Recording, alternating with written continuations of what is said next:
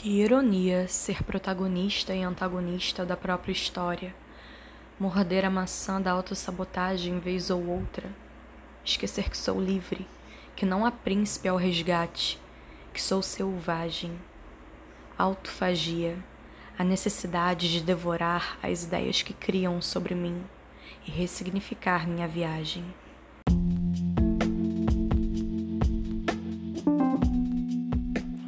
Se você gostou desse episódio, então compartilhe e ajude a alcançar mais pessoas.